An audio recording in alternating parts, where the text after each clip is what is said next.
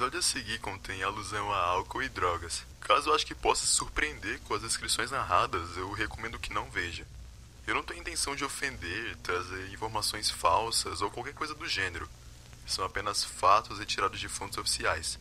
Sabendo disso, espero que goste.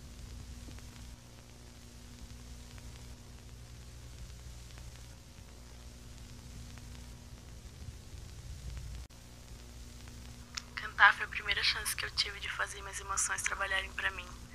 Eu ponho tudo que eu tenho nas canções.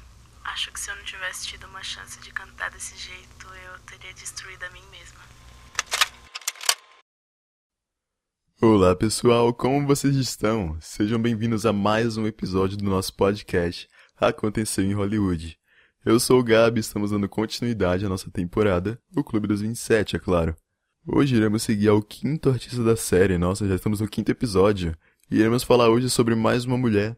A mulher que, na minha opinião, mudou completamente a cena do rock nos anos 60 e influenciou todos os outros músicos que iriam vir. Você consegue perceber isso nitidamente. É óbvio que eu tô falando da queridíssima Jenny Joplin. Oh Lord, won't you buy me a Mercedes Benz? My friends all drive Porsches. I must make amends. Worked hard all my lifetime, no help from my A Janis foi uma das precursoras femininas e, na verdade, até no geral, mais importantes do rock clássico. Ela e a sua banda começaram em um lugar inusitado, na verdade. Eles começaram em São Francisco, um estado que ninguém imaginaria que seria o responsável por trazer um dos maiores movimentos dos anos 60. Eu tô falando, é claro, do movimento hippie, que a Janis teve muita participação. Mas o público dela não se resumia apenas a isso, já que também tinha os beatniks e o pessoal, é claro, do rock. A sua carreira foi muito conturbada, algo praticamente contínuo, porque quem conhece a Janis sabe que o uso de drogas que ela passou boa parte da vida lutando aconteceu antes, durante e no fim da sua carreira. Ela faleceu aos 27 anos, em 1970, após uma overdose de heroína. Curiosamente, a Janis faleceu apenas 16 dias depois do Jimi Hendrix, no qual a gente falou no último episódio, e nove meses antes do Jim Morrison, que morreu em 71, em julho. Então você vê que tem uma conexão muito grande entre os três, porque foi quase contínuo. Não só eles, como em todo o grupo dos 27.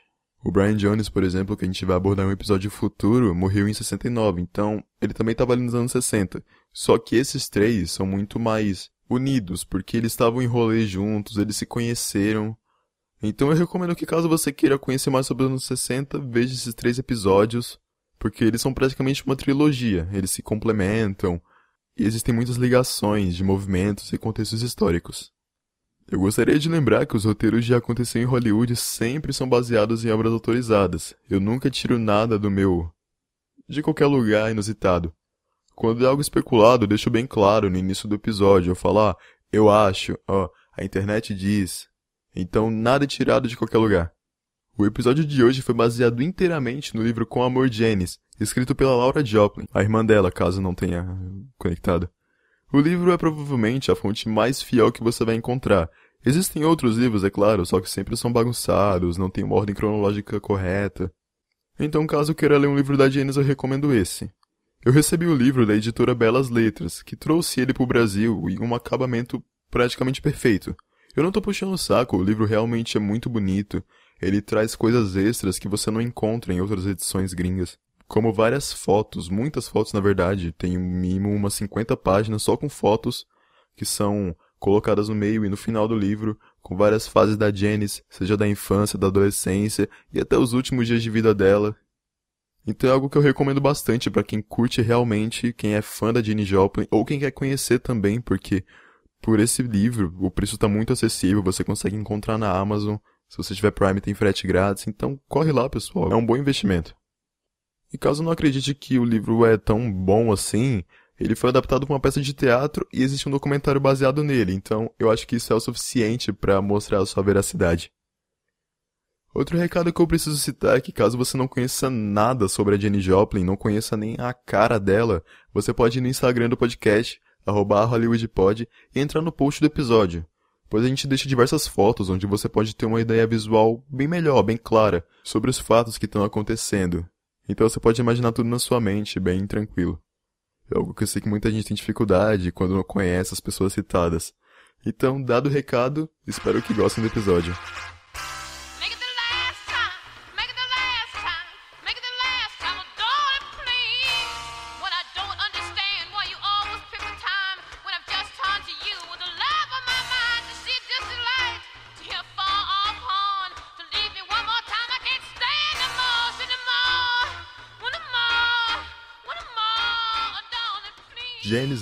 Joplin nasceu no dia 19 de janeiro de 1943, na cidade de Port Arthur, no Texas. Ela é filha de Dorothy East e Seth Joplin, um casal que sofreu bastante com a Grande Depressão, mas que conseguiu se estabilizar nos anos 40, quando sua primeira filha nasceu, no caso a Janis. O Seth era engenheiro de uma empresa de petróleo chamada Texaco. Ela é bem famosa nos Estados Unidos, mas aqui no Brasil acho que ninguém conhece direito. E a Dorothy deixou de trabalhar para cuidar do bebê. Eles criaram Janis como achavam que deveria, mas um jeito que não era muito comum nos anos 50 ou 40 no caso, quando ela nasceu, mostrando ela como as coisas realmente funcionavam na vida e estimulando suas opiniões próprias. O Seth já conversava sobre álcool com ela. Isso sempre rolava sempre que ele chegava do trabalho, então era algo bem comum entre o pai e a filha. Em 1949 eles tiveram sua segunda filha, a Laura Lee Joplin, e por fim, em 53, nasceu o Michael Ross. A infância da Janice e dos irmãos foi bem tranquila. Eles possuíam brinquedos no quintal e sempre conseguiam se divertir com a pessoal da vizinhança. Mas como eu comentei, eles eram ensinados desde cedo a questionar e desenvolver um argumento sobre qualquer coisa. Mas na família Joplin era assim. O Seth sempre discutia assuntos importantes com a Dorothy no jantar e sempre pedia a opinião das crianças. Devia ser bem engraçado ver a cena. Mas isso parece ter funcionado, porque durante o ensino fundamental 2, a Janice entrou pro jornal da escola. E assim como qualquer jovem de opinião própria, ela queria mostrar isso para todo mundo. Mas fora isso, sua maior preocupação nessa idade era como ela ia se encaixar na escola. Eu acho que todo mundo já passou por essa fase de não conseguir se encaixar direito, de não ter amigos, e a Janice era assim, só que com o seu corpo. Ela mesma comenta mais tarde em as entrevistas que ela teria sido muito mais feliz se tivesse se desenvolvido mais cedo. Ela comenta que todas as suas colegas de classe já possuíam seios e quadris grandes quando já estavam no nono ano, enquanto ela ainda tinha uma aparência de uma criança. Mas ela era uma criança, então não tinha problema nenhum, mas na cidade você vê tudo. Eu sei como é. Na verdade não sei, eu nunca quis uma bunda grande, mas faz parte. Outro fato que atrapalhou a sua adolescência foram as suas espinhas. Foi um problema que ela realmente não conseguiu tratar. Ninguém sabia que os antibióticos eram a principal arma para acne. Ainda não existia o Roacutan, então a dermatologista passava qualquer coisa e esperava que agisse. E se não agisse, ela acabava culpando a Janice por mexer no rosto ou achar que ela coçou. E pode parecer bobo, mas realmente afeta, sabe? Eu tô passando por essa fase de acabar com as espinhas e realmente tem uma diferença bem grande. Mas apesar de tudo isso, a adolescência da Janice foi bem divertida. Ela e as amigas sempre faziam rolês no carro da mãe delas, flertando com os garotos que achavam bonitos e fumando, é claro. Porque todo jovem gosta de fumar, quer experimentar e faz parte também. Nesse período ela já tinha uma visão alternativa das vestimentas que uma mulher deveria usar. Eu tô falando, é claro, dos anos 50, então eram sempre vestidos, botas, sapatilhas. E a Jenny estava sempre andando com shorts e saias acima do joelho. O tão famoso rock and roll já estava surgindo nas escolas e os nomes como Elvis Presley já era destaque ali. Mas a Janice, como uma boa moradora do sul dos Estados Unidos, resolveu ir atrás das raízes daquele estado conhecendo o blues e o folk rock, criado pela cultura negra de Louisiana. Fato que também já foi citado no episódio do Jimi Hendrix e principalmente no episódio do Robert Johnson. Então você vê, tá tudo interligado. Eu falo, vê tudo, então vê tudo. No fim do ensino médio, a Janice havia se tornado uma pessoa que questionava tudo. Eu acho que todo jovem quer ser assim. Ou acaba sendo indiretamente.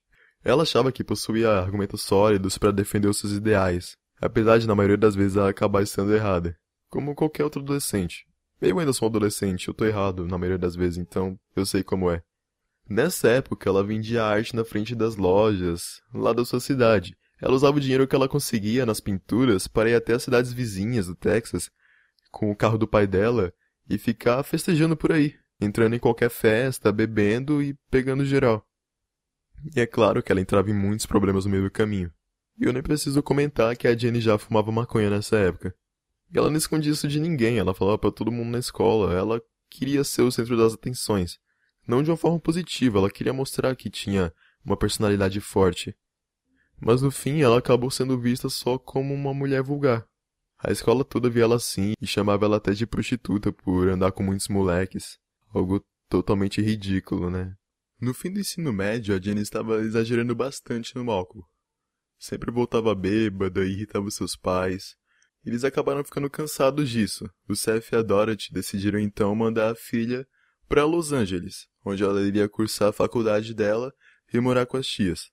Eles achavam que ela ia permanecer na linha, porque é um lugar diferente, não tem a mesma cultura. Mas eles nem imaginavam que ela havia adorado a ideia. A Janice estava ansiosa para morar em Los Angeles, justamente porque ela era a sede nacional do movimento beatnik. Como eu não citei eles no episódio do Jim Morrison e do Jimi Hendrix, vamos falar um pouco sobre os beatniks. Os beatniks foram provavelmente o movimento sociocultural mais influente dos anos 50 e 60. Eles eram o auge da expressão artística jovem, insatisfeitos e à procura de algo novo na cidade.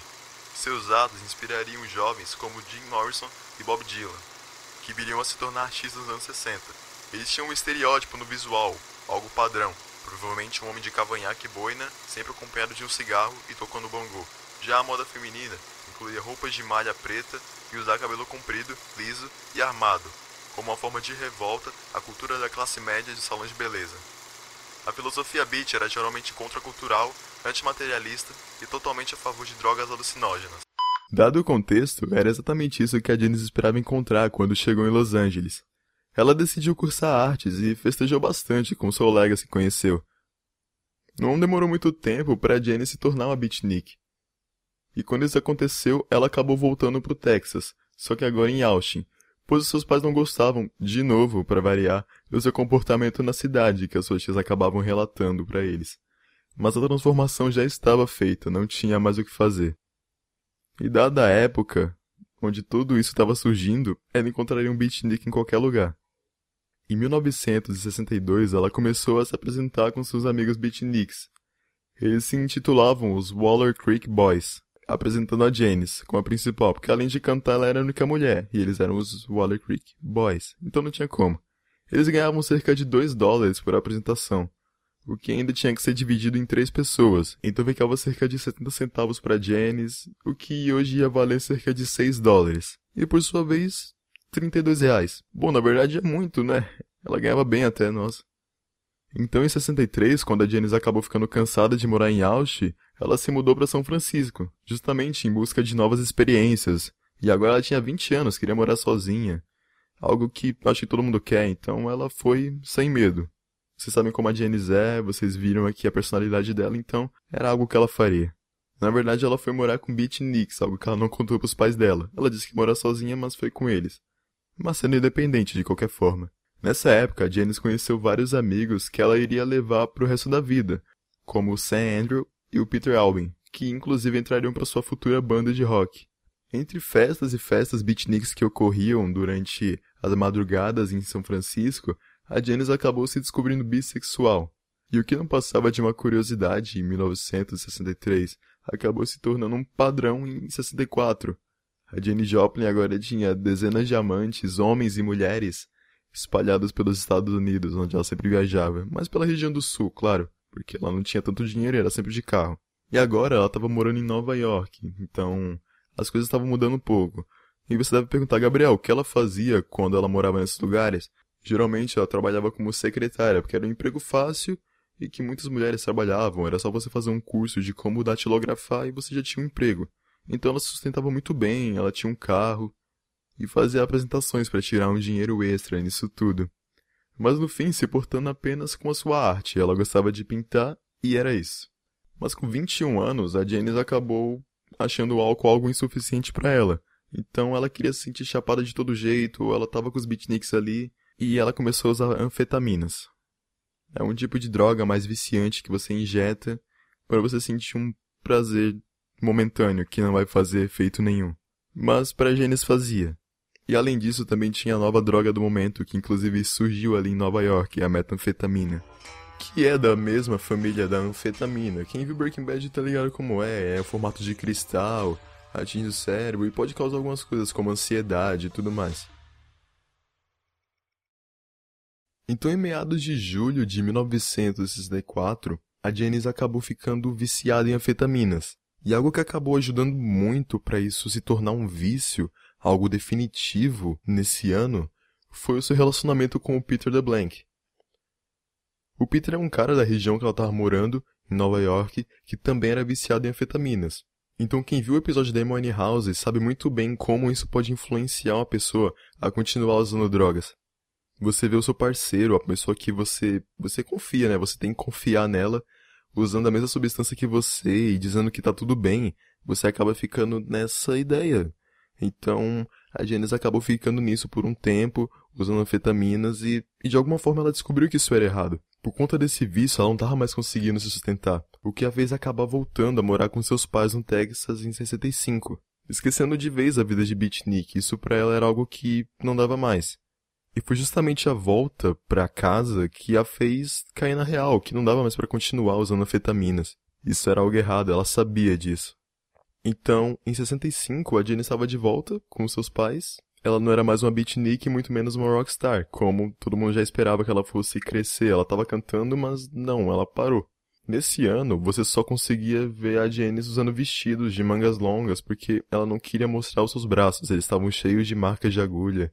E isso era algo que envergonhava ela, porque agora ela tinha uma visão totalmente diferente do que ela deveria ser. Ela colocou na sua cabeça que para as coisas fazerem sentido na sua vida, ela deveria agir como todas as outras mulheres de porte alto e ser uma mulher culta e padrão. Ela inclusive largou seu curso de artes e começou a cursar sociologia na própria cidade ali onde ela morava.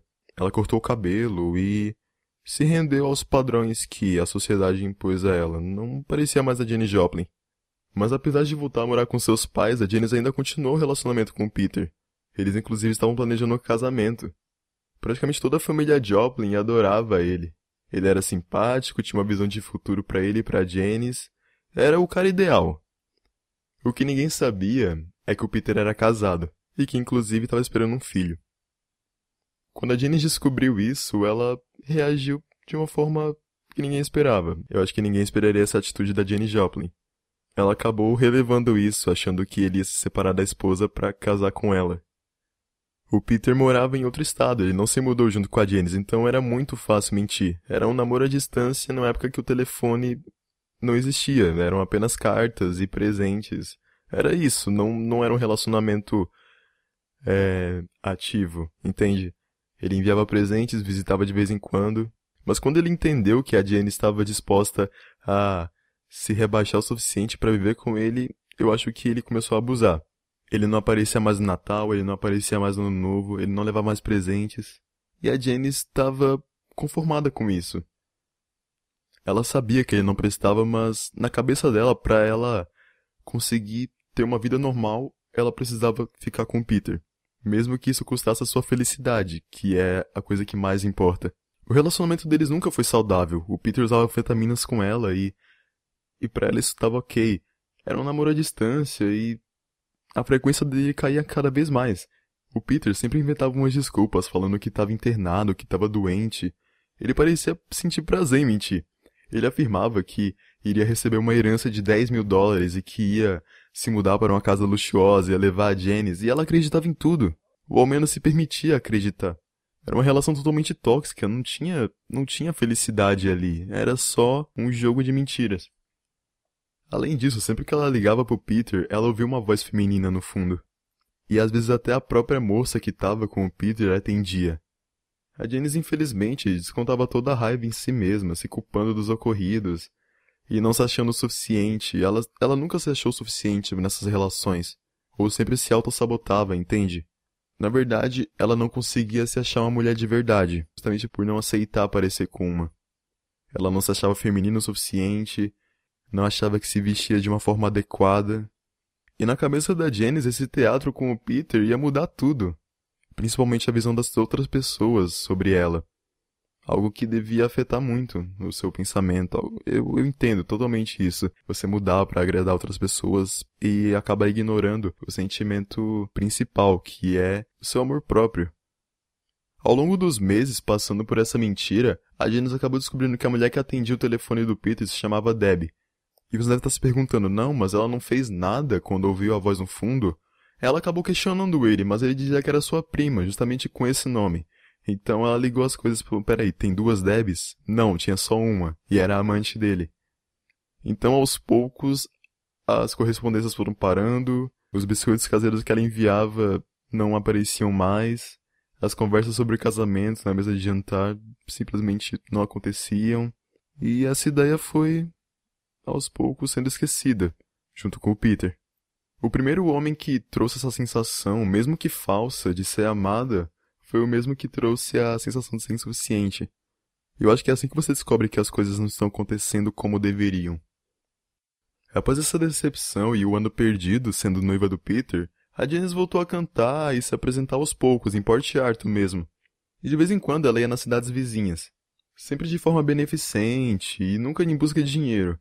Até que aos poucos foi entrando na cabeça dela, o empresário comentava, ah, Janice, por que você não viaja? Por que você não vai lá para São Francisco de novo, Los Angeles? Então uma ideia praticamente rasa, minúscula que aparecia, foi virando o seu objetivo. Então aos poucos ela foi reconsiderando a ideia de ser agenciada, de ter uma carreira musical, e foi assim que a carreira da Janice acabou voltando, quando ela concordou em voltar para São Francisco e levar essa carreira a sério ela retomou o estilo beatnik e voltou para São Francisco, mesmo que esse estilo estivesse se transformando em outra coisa.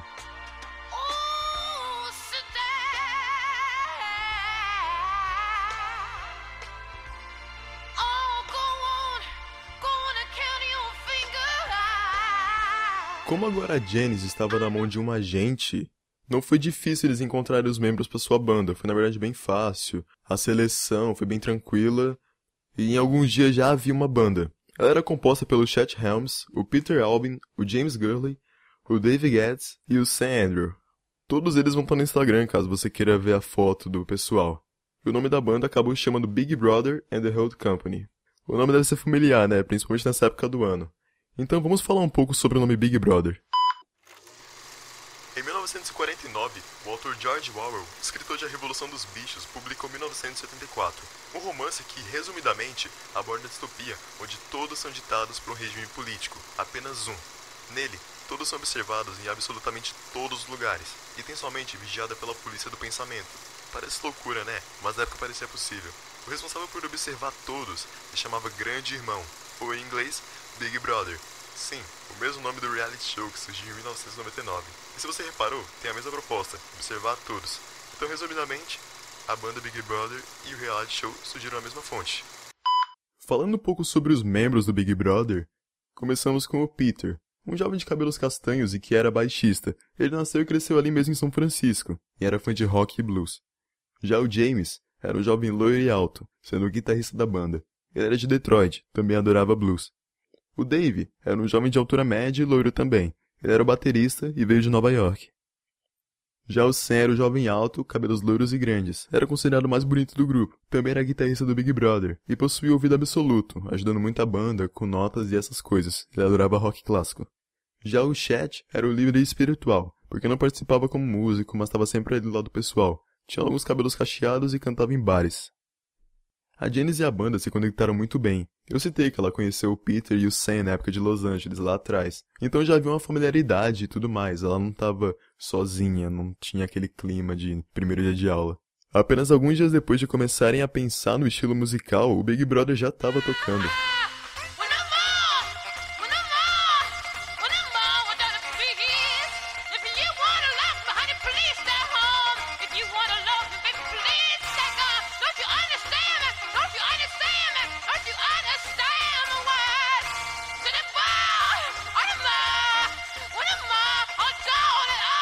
Praticamente ao mesmo tempo que o Big Brother estava surgindo em São Francisco, uma nova droga chegou junto. Não só ali, mas em todo o país, mas ali era onde a cena era maior, onde tudo se movimentava. Eu estou falando, é claro, do LSD. Como eu não falei disso no episódio do Jimi Hendrix e nem do Jim Morrison, eu vou explicar aqui de onde ele veio.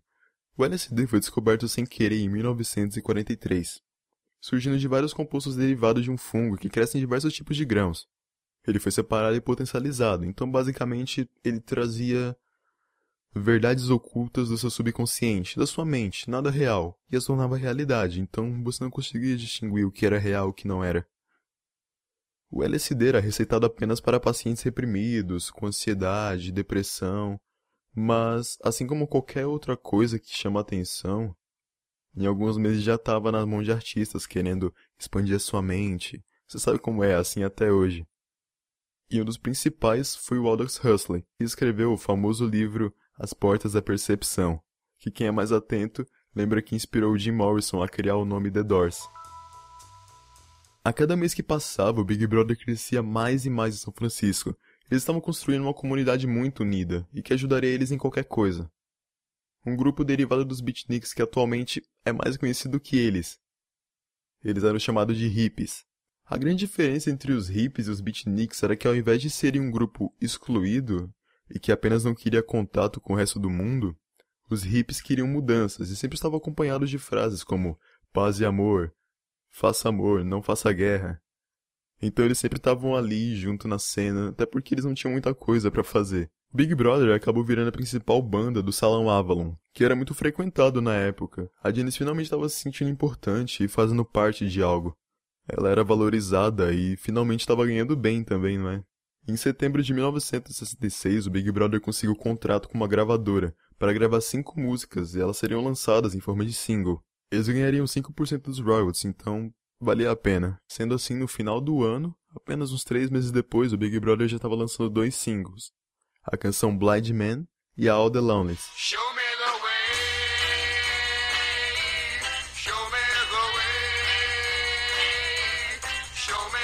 Com as duas sendo consideradas um sucesso, já que eram os primeiros singles, as primeiras músicas de estúdio que a banda lançava e que faziam muito sucesso, porque tudo que o Big Brother fazia era um sucesso. Com apenas duas canções e com os shows, a Jane já era comparada com veteranas do blues, como a Bessie Smith, por exemplo. Eles já se apresentavam em alguns programas locais e faziam shows beneficentes. A revista Time, inclusive, foi uma das primeiras a elogiar a cena musical de São Francisco, junto com o movimento, e é claro com a Janice e os garotos incluídos. Eles estavam participando e ajudando a construir algo que praticamente era muito maior do que a banda e do que todos estavam ali. A Janice estava diferente agora. Ela abandonou as roupas largadas do movimento beatnik e substituiu por calças mais justas e camisetas largas, junto com um longo cabelo bem armado. Características do movimento hippie. Você vê bastante foto assim, é só pesquisar. Em 1967 começou o sucesso contínuo do Big Brother. A Janice e os rapazes conseguiram lucrar cerca de 600 dólares em apenas quatro noites tocando. Isso é maior do que tudo que eles já tinham conseguido antes. Nessa altura, eles já eram a grande influência hippie de São Francisco.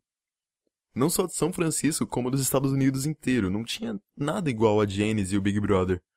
Isso foi algo que eles não estavam esperando acontecer tão cedo. Mas eles aproveitaram que eles estavam, digamos, no hype para começar as gravações do primeiro álbum, já que na época a grande influência do momento era o álbum Sgt. Peppers dos Beatles. Mas a banda acabou querendo ir por um caminho diferente. Se você ouvir os dois álbuns, você não encontra uma semelhança. Fora o gênero rock, claro. Então, em novembro de 1967, o Big Brother and the Whole Company foi lançado. Sim, o álbum tinha o mesmo nome da banda. Sendo um pouco decepcionante para os membros, já que era uma compilação de todas as músicas que eles já estavam tocando há quase dois anos nos shows, só que agora em estúdio, ou seja, nada realmente novo. Inclusive com canções gravadas no início do ano e sendo consideradas ultrapassadas na geração. Você sabe como funciona a indústria da música, evolui muito rápido, então era uma consideração muito válida. Mas convenhamos que eram só detalhes técnicos, não tinha nada realmente ruim. Pelo contrário, o álbum foi um sucesso.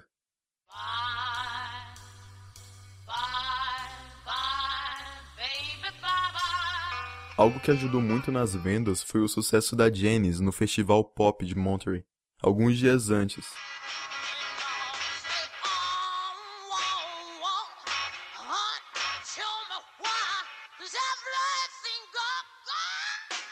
As coisas estavam acontecendo muito rápido, 600 dólares de 4 dias já eram mil dólares em dois. Pessoas como Paul McCartney e Jim Morrison já reconheciam o talento da Janis do Big Brother. Ela tava a um passo, imagina uma quantidade bem pequena com os dedos, isso aqui, de começar a ditar a moda do movimento hippie. Todo mundo queria ser a Jenny Joplin. Todos os caras queriam namorar a Jenny Joplin. Ela era sem dúvidas a maior influência do movimento hippie. Em 1968, o Big Brother já era a grande banda de São Francisco. A Jenny já era reconhecida como a portadora de uma das maiores vozes da década. Pode parecer repetitivo eu dizer isso todo ano, mas era verdade. Eles estavam lá, sempre se inovando, sempre apresentando uma experiência de palco totalmente inovadora. Pensa, você você pagar para ir em um show e encontrar uma banda que tá dando o máximo de si ali. E não apenas usando playback, não apenas fazendo uma coreografia. Era algo natural, algo novo. A forma que eles se entregavam no palco era algo surreal, principalmente a Janice. Ela praticamente saía sem voz. E sendo reconhecidos pelos grandes portais de notícias como o New York Times, a Vogue e o Village Voice. Todos elogiavam as dedicadas performances de Jenny e a sua desconstrução do padrão feminino da época. O sucesso e a obsessão que todos tinham apenas pela Janice era tanta que a banda decidiu mudar o seu nome para Big Brother and the Whole Company, estrelando Jenny Joplin. Sim, agora o nome da Jenny estava estampado em todos os lugares. A mudança do nome não foi tão repentina assim, não foi só por causa dos portais, e sim porque eles estavam lançando o seu segundo álbum. O Chip Thrills foi lançado em junho de 68, e foi o primeiro álbum gravado ao vivo, já que no primeiro, o instrumental e o vocal eram separados. Dessa vez, todos estavam juntos no estúdio e interagiam isso entre si. Você consegue perceber isso ouvindo Piece of My Heart, quando ela grita, o pessoal grita junto no fundo, como se estivesse no palco mesmo.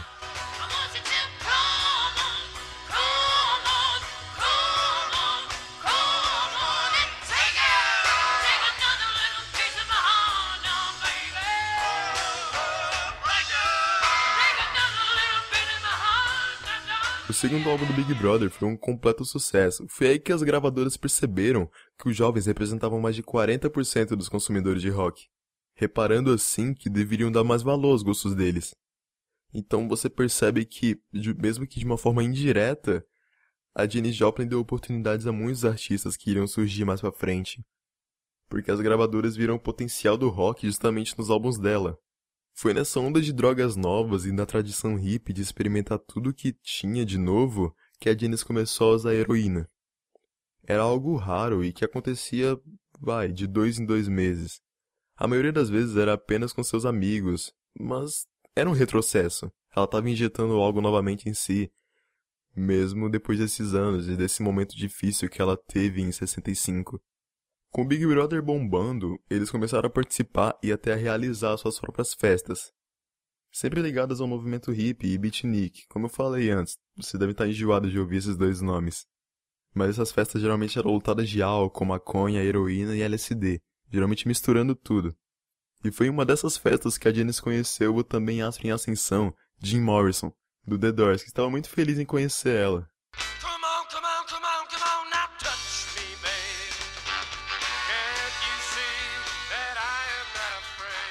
Então finalmente você estava vendo o rei e a rainha do rock finalmente juntos.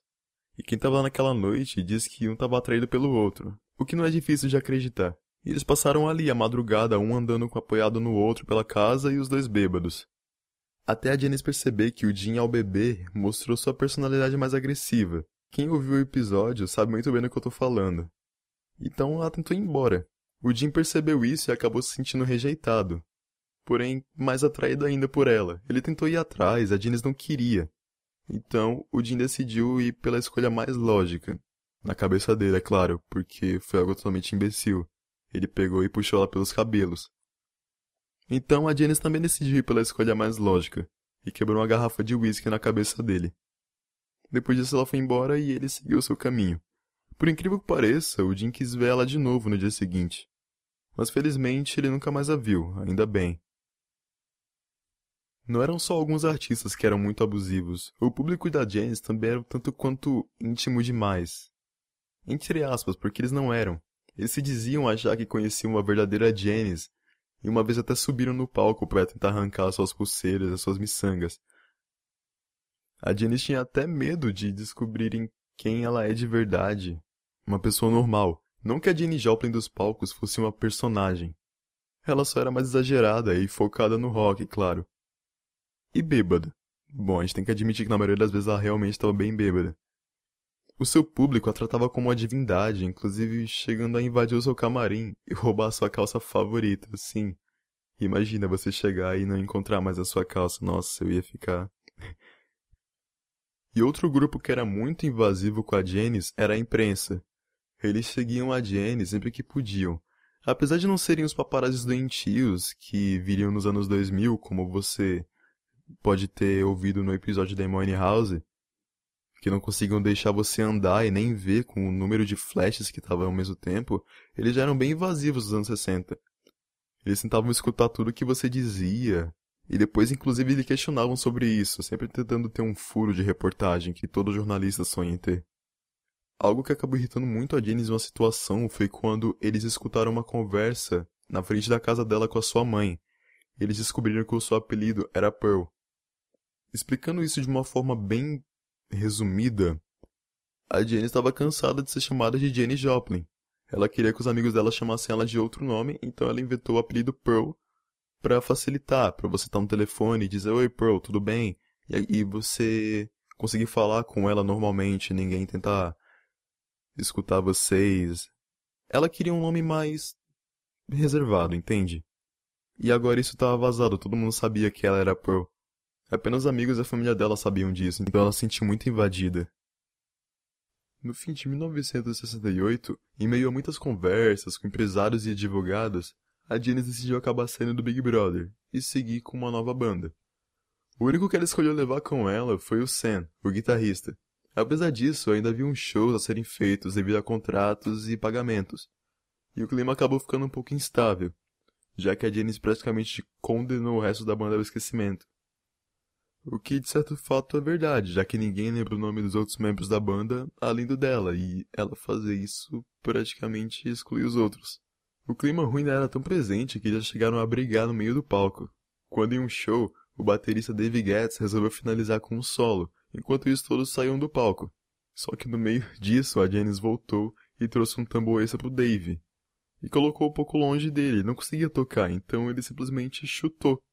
E nisso a Janice acabou xingando ele no meio do palco. Essa discussão foi até o camarim e não acabou nada bem no dia. Em outra ocasião, o Peter caçoou da Janice porque ela estava sem fôlego depois de cantar e fazer um vocal muito esforçado. Ele comparou ela com a cachorra Lassie. O que, na minha opinião, foi muito infantil, não é? Eles estavam no meio do show, deviam levar isso da forma mais profissional possível e acabaram brigando que nem crianças. No dia 1 de dezembro de 68, o Big Brother and the Holding Company fez sua última apresentação, em São Francisco, o lugar onde tudo começou. E apesar das discussões finais, a Janice ainda amava todos os membros, e eles também amavam ela. Agora as coisas eram um pouco diferentes. Antes as decisões eram tomadas todas em grupo, eles faziam votação e não é mais assim. A nova banda, a Janice era a líder. Ela tinha que tomar todas as decisões sozinhas e planejar o estilo musical novo que ela queria, ela não queria seguir num rock clássico com solos de guitarra. Ela queria algo mais folk. O Big Brother demorou dois anos para ter sua identidade, e o empresário dela deu um prazo de dois meses, o que nem o Big Brother conseguiu. Foi de fato um período muito estressante para ela, e isso foi a desculpa que ela usou para voltar a usar a heroína com mais frequência. A única coisa que ela tinha certeza é que as músicas seguiriam no estilo folk, bem perto do blues fazendo inclusive muitos covers de clássicos do gênero no seu álbum. Era algo que ela sempre gostou e queria seguir assim. Junto com o Sam, a nova banda era composta por Terry Clements no saxofone, o Richard Cameron no órgão, Roe Markowitz na bateria, Terry Hensley no trompete e Brad Campbell no baixo. Então você já percebe que tem muito instrumento diferente e que o som não seria parecido com o Big Brother. Mas por incrível que pareça, a banda não foi muito bem recebida nos Estados Unidos que ainda estavam muito apegados com os membros e o estilo do Big Brother. Apesar disso, ela foi um grande sucesso na turnê da Europa, com shows que a Janice classificou como algo nunca visto na carreira dela. Ela misturava muito álcool e heroína nesse período, algo que não fazia nada bem. Mas a Janice achava que nada ia acontecer com ela e acabava ignorando os avisos. Não que tenham tido muitos avisos, né? Porque os amigos dela estavam na mesma merda que ela, então acontecia que ninguém falava nada. Em junho, a produção do primeiro álbum da nova banda começou. Ela ainda nem tinha nome, a turnê ia no nome da Jenny Joplin mesmo. Nesse período, a Janis acabou removendo o Sam da banda. o único membro do Big Brother, então acabou ficando só com a equipe nova. Então, em 1969, o primeiro álbum da nova banda saiu, junto com o nome dela. O nome completo é bem extenso, então vou tentar ler aqui. Se chama I Got Them All Cosmic Blues Again Mama. Mas todo mundo chama apenas de Cosmic Blues, que foi o nome que ficou nomeado à banda.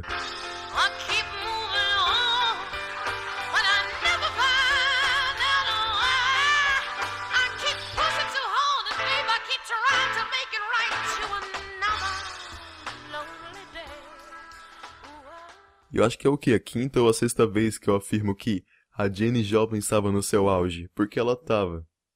Não houve um período onde a qualidade dela caiu, onde, onde ela teve uma decaída. Não, não, não existe isso. Pra Janice nunca existiu. Porque realmente não houve um período onde a Janice teve uma decaída, onde ela perdeu números. Não, ela sempre teve no topo, sempre, sempre, subindo mais e mais. Então, é muito, é muito confuso explicar como foi o número de vendas da Janice, porque sempre foi bom. Algo que ajudou ainda mais nas vendas do álbum foi que um mês após o seu lançamento, em agosto de 69, ocorreu o famoso Festival Woodstock. Eu não quero entrar em muitos detalhes porque eu pretendo fazer um episódio específico sobre ele, mas ele ficou marcado pelos seus números absurdos de pessoas que compareceram no lugar. Era uma fazenda e ninguém tinha a expectativa de que ia aparecer tudo isso de gente. Eles foram surpreendidos por uma chuva que transformou todo aquele campo bonito em uma total lamança. E o que ficou icônico foi que as mais de 100 mil pessoas que estavam presentes lá, as 100 mil pessoas que ficaram na lama porque não tinha proteção, não se importaram com isso, transformando o Woodstock no símbolo da solidariedade e da juventude. E principalmente o símbolo do movimento hippie. Sim, eu falei muito do movimento hippie durante esse episódio, mas preciso continuar falando, desculpa.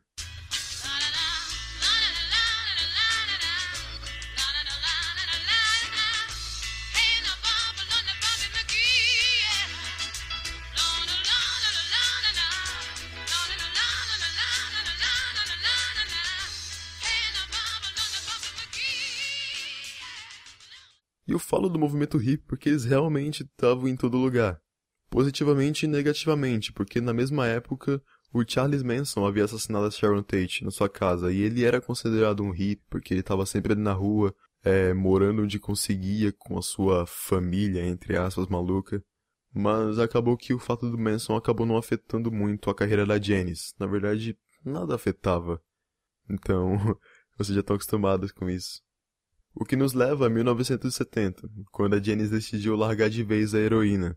E ela fez isso viajando para outro país com a intenção de dificultar o seu acesso. Nisso ela teve a brilhante ideia de vir pro Brasil. Ok, eu acho que era os anos 70, mas eu não sei se era uma boa ideia vir pro Brasil para escapar de drogas. Mas enfim, ela e sua irmã Laura chegaram no Rio de Janeiro em fevereiro, no período do carnaval. Eu acho que realmente não era uma boa ideia vir pro Brasil para se livrar de drogas. Mas ok, ela estava aqui nos anos 70, no carnaval. E foi nesse período nas praias, quando ela estava nas praias de Copacabana, por exemplo, que ela conheceu o David Nyhouse. Outro americano que andava viajando pelo mundo e que naquele momento estava nas praias brasileiras. E assim que eles se viram, eles se encantaram um pelo outro. Eles começaram a passar as férias juntos e o David acabou ajudando ela a passar por esse período de abstinência que é muito forte. Porque não é só algo mental, é algo físico também. O seu organismo sente falta de algo que está ali há muito tempo, mesmo ele não sendo bom.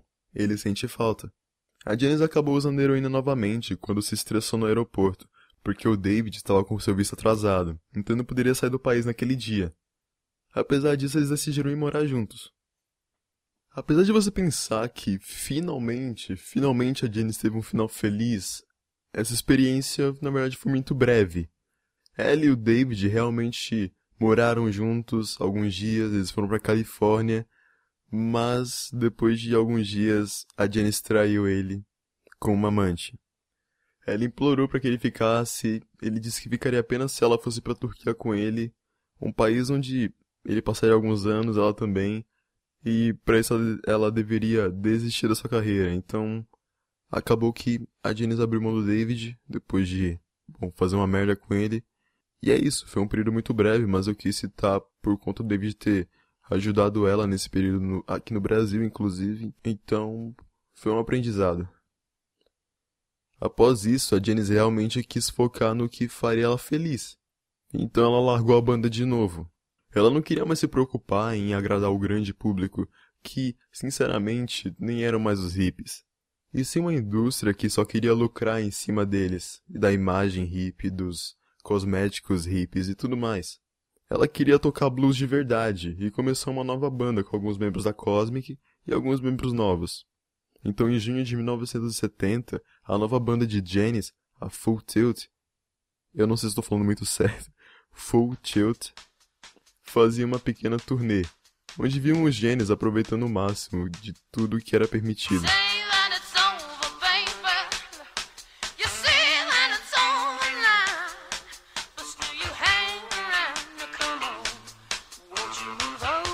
Bebia em excesso, se deixava amar em excesso e usava drogas em excesso. A gente tem que ser sincero.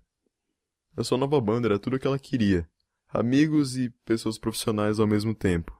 Então, em setembro de 1970, a produção do seu primeiro álbum, de novo o seu terceiro primeiro álbum, começou. Na verdade, começou apenas com a Janice. Ela focou no primeiro mês escrevendo as letras e os vocais, então ela deixou diversos vocais gravados. E em outubro, a, o verdadeiro trabalho começou, com os instrumentais e a equipe reunida inteiramente. O que, admitindo, é a dor de cabeça do trabalho. Então eram horas no estúdio, pensando na melhor forma de trazer emoção à letra da Janice e ficando até tarde ali. O que nos leva, o que nos leva aos últimos dias, dia 3 de outubro de 1970, quando após passar horas trabalhando, a Jenny sai do estúdio às 23 horas da noite, passa em alguns bares dirigindo, bebe vários drinks e no fim da madrugada vai para o seu apartamento e infelizmente nunca mais é vista com vida. A Jenny Joplin foi encontrada apenas no dia seguinte, já sem vida, falecendo no dia 4 de outubro de 1970, aos 27 anos.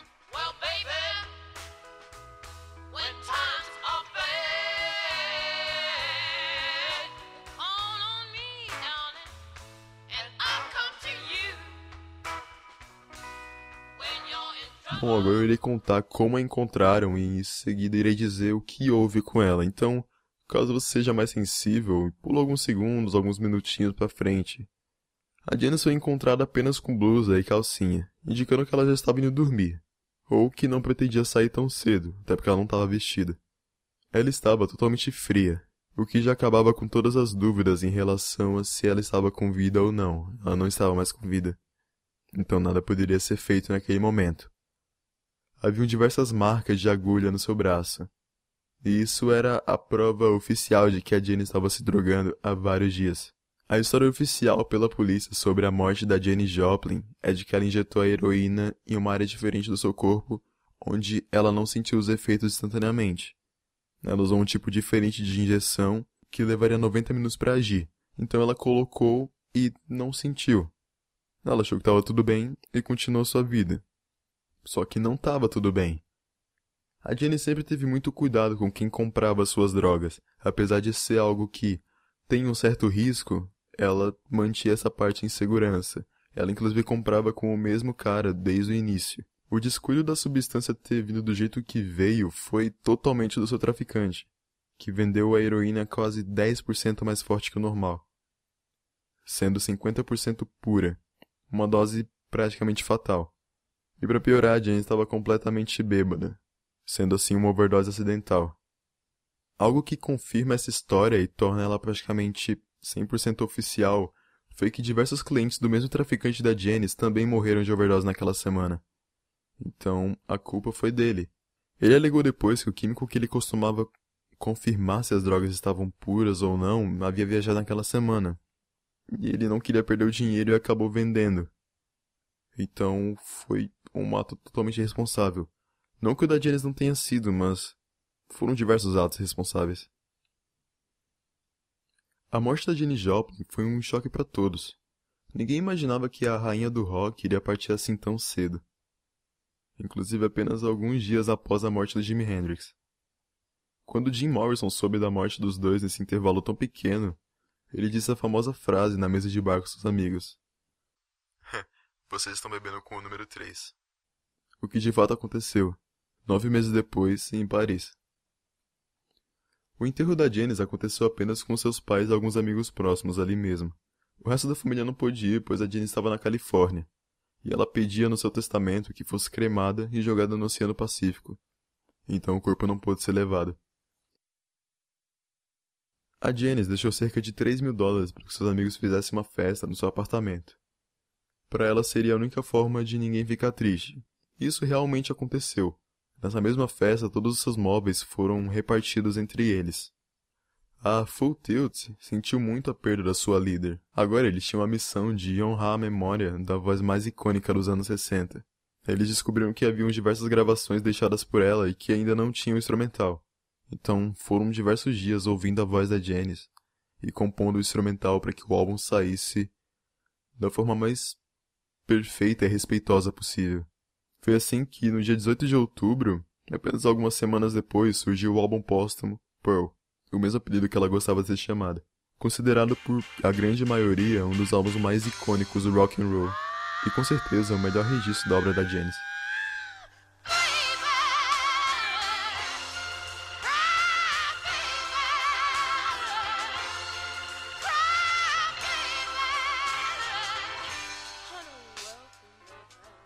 Apenas três anos depois da sua morte, foi lançado o livro Buried Alive, The Biography of Janis Joplin, escrito por Maya Friedman. Um ano depois, o livro Going Down with Janis também foi lançado, escrito por Peggy Cacerta, que no próprio título afirma que teve relações sexuais com Janis enquanto estavam drogadas com heroína. O que eu sinceramente acho uma falta de respeito você se aproveitar de um nome assim que ele acabou de morrer. Sabe, algumas coisas são feitas para guardar para si mesmo em momentos íntimos assim. Em 1974, seu primeiro documentário surgiu, intitulado apenas de Janice, e que fez muito sucesso, sendo indicado a Globo de Ouro de melhor documentário na época. Em 1979 foi feito um filme baseado na vida da Jenny Joplin. Ele iria se chamar Pearl, mas a família da Joplin não permitiu. Então, os produtores decidiram mudar algumas coisas para tornar a obra fictícia e mudar o nome da Janice para Rose, e assim surgiu The Rose, ou no Brasil, a Rosa. Ele tem nota 7 no IMDB, então não é um lixo completo. Caso você queira ver, eu irei ler a sinopse para vocês e vocês dizem se vocês acharam familiar ou não. A cantora Rosa sucumbe às prisões de ser uma estrela do rock, com um estilo de vida que inclui drogas e álcool, e uma agenda de muitos shows. Seu namorado tenta salvá-la da autodestruição, enquanto seu empresário não deixa largar a carreira. No dia 19 de janeiro de 1978, o dia que James completaria 45 anos, ela recebeu uma estátua em sua cidade natal, Port Arthur. A cidade natal de Janice talvez tenha sido o lugar onde ela mais sofreu. Ela era muito mal vista entre os alunos e inclusive já cuspiram nela. E sempre que Janice tinha oportunidade, ela dizia que Port Arthur era um bom lugar para se abandonar. O fato de haver uma estátua lá agora mostra que houve um ponto final nessa história, com ambos esquecendo os problemas. E claro, a gente não pode negar o fato de que poderia trazer muito dinheiro a Port Arthur. Os próprios governadores admitiram isso na época. Em 92 foi publicado o livro Love Janice, ou Com Amor Janice, da sua irmã Laura Joplin. Ele foi considerado o primeiro grande livro sobre a Janice em duas décadas. Apenas em 1995 a Janice foi inserida no Hall da Fama do Rock and Roll, em 2001, o livro Com Amor Janis foi adaptado por um musical na Broadway. O ex-Big Brother, Sam Andrew, cuidou da direção musical. Em 2013, a Janis finalmente entrou para a calçada da fama de Hollywood, sendo a estrela número 2510. Em 2015 foi lançado o documentário Janis, Little Girl Blue, baseado no livro Com Amor Janis. Apesar de ser original Netflix, ele não está disponível no Brasil, infelizmente. E assim finalizamos o episódio de hoje sobre a Jenny Joplin. Espero que vocês tenham gostado. Eu gostaria de agradecer novamente à editora Belas Letras mais uma vez por ter me enviado o livro para a produção do episódio. Gostaria de agradecer também a todos os ouvintes que acompanharam até aqui e conheceram a história de uma das mulheres mais importantes da história do rock. E também do movimento hippie, é claro. Uma mulher que, apesar de ter seus problemas internos, nunca deixou isso transparecer no palco. A Janice e o Big Brother cantavam nos anos 60, Volte e acredite na magia do amor. em um mundo pós-guerra e totalmente mente fechada para pessoas como ela. E mesmo assim ela nunca baixou a cabeça e nunca deixou sua opinião de lado. Ela aprendeu tendo milhões de fãs que não queria receber amor. O amor que Janice queria sentir não era obtendo algo de outras pessoas. A boa sensação era de dar o amor. E você ainda consegue sentir essa sensação abrindo qualquer música dela agora mesmo. Oh Lord, won't you buy color TV? Oh Lord, won't you buy me a night on the town? I'm counting on you, Lord. Please don't let me down. Prove that you love me and buy the next round. Oh Lord, won't you buy me a night on the town? Everybody, oh Lord. Aconteceu em Hollywood foi escrito e narrado por Gabi Oliveira. Você pode falar comigo e ajudar o podcast a melhorar através do Instagram, arroba HollywoodPod. Lá você pode entrar em contato comigo e ficar sabendo dos próximos episódios. E ainda me ajudar a decidir os temas da próxima temporada. Obrigado pela atenção e até o próximo episódio.